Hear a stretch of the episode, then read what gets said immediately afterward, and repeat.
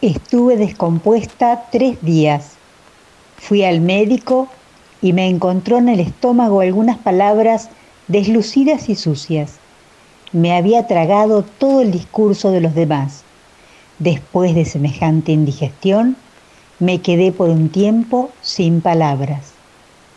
Marilena Cambarieri, Descompostura, en Las otras ventanas, Macedonia Ediciones.